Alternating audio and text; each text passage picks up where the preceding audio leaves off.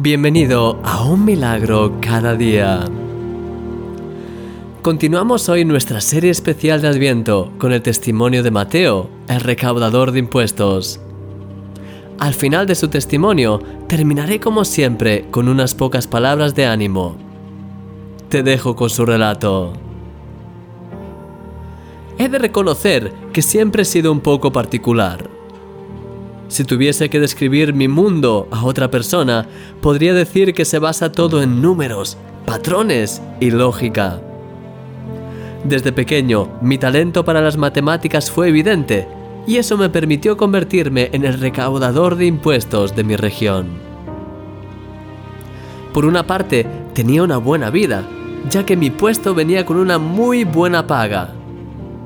Pero, por otro lado, era constantemente rechazado.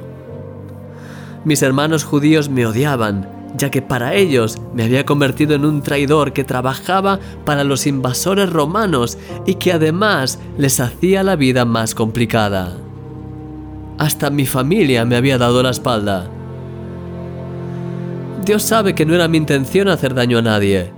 Solo quería hacer bien mi trabajo, que era llevar bien las cuentas. Fue de esta manera que conocí a Simón y a su hermano Andrés. Su deuda con el imperio romano era masiva, una de las más grandes que había visto hasta la fecha. El pretor romano de Capernaum, Quinto, quería encarcelar a Simón, pero me pidió que le espiase primero para ver si tramaba algo. Es así como fui testigo del milagro que hizo Jesús esa mañana en la playa con los peces. Por primera vez en mi vida, sentí que los números ya no eran la medida perfecta para definir el mundo. Había visto algo imposible, algo que no tenía sentido para mi mente y que los números no podían explicar.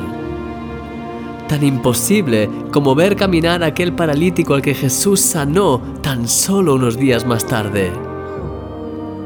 Vi con mis propios ojos cómo lo descolgaron por el tejado y cómo Jesús lo sanó al instante. Mi mundo, que previamente había estado tan ordenado, se caía a pedazos y ya no sabía qué rumbo tomar. Hasta el día en el que Jesús pasó por el puesto de recogida de impuestos en el que solía trabajar. Puso sus ojos en mí y me dijo, Mateo, Hijo de Alfeo, sígueme.